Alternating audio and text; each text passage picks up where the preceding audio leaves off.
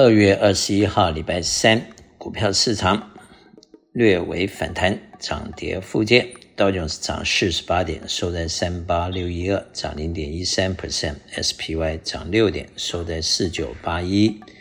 纳斯达克跌四十九点，跌了零点三二 percent，分别涨零点一三、涨零点一三和跌零点三二。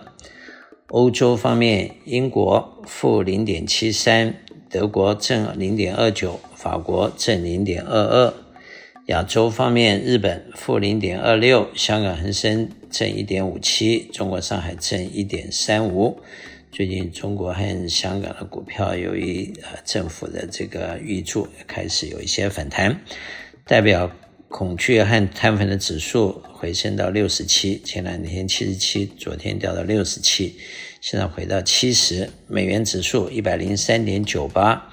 美元兑人民币七点一九，美元兑日元一百五十点三二，美元兑欧元零点九二，国债三个月五点三九，六个月五点三四，一年四点九八，两年四点六七，五年四点三零，十年四点三二，三十年四点四八。西德州油七十七块九毛一，布兰特油八十三块一毛六，Natural Gas 一块七毛七，黄金两千零二十六块，铜三百八十八点七八，小麦五百七十八。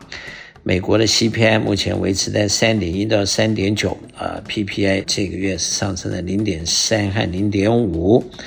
然后今年 SPY 会赚大约预计两百四十五块到两百五十块，换算成 P ratio，目前大约是二十倍。如果以去年的两百二十五块来算，P ratio 大概二十二，所以 P ratio 像在二十到二十二之间，显然是偏高的。因此，市场在目前应该是一个饱和的状态。投资人在目前要采取一个 balance approach，不要太 aggressive。不过今天因为盘后 NVDA 的报告不错，市场有一些反弹。谢谢。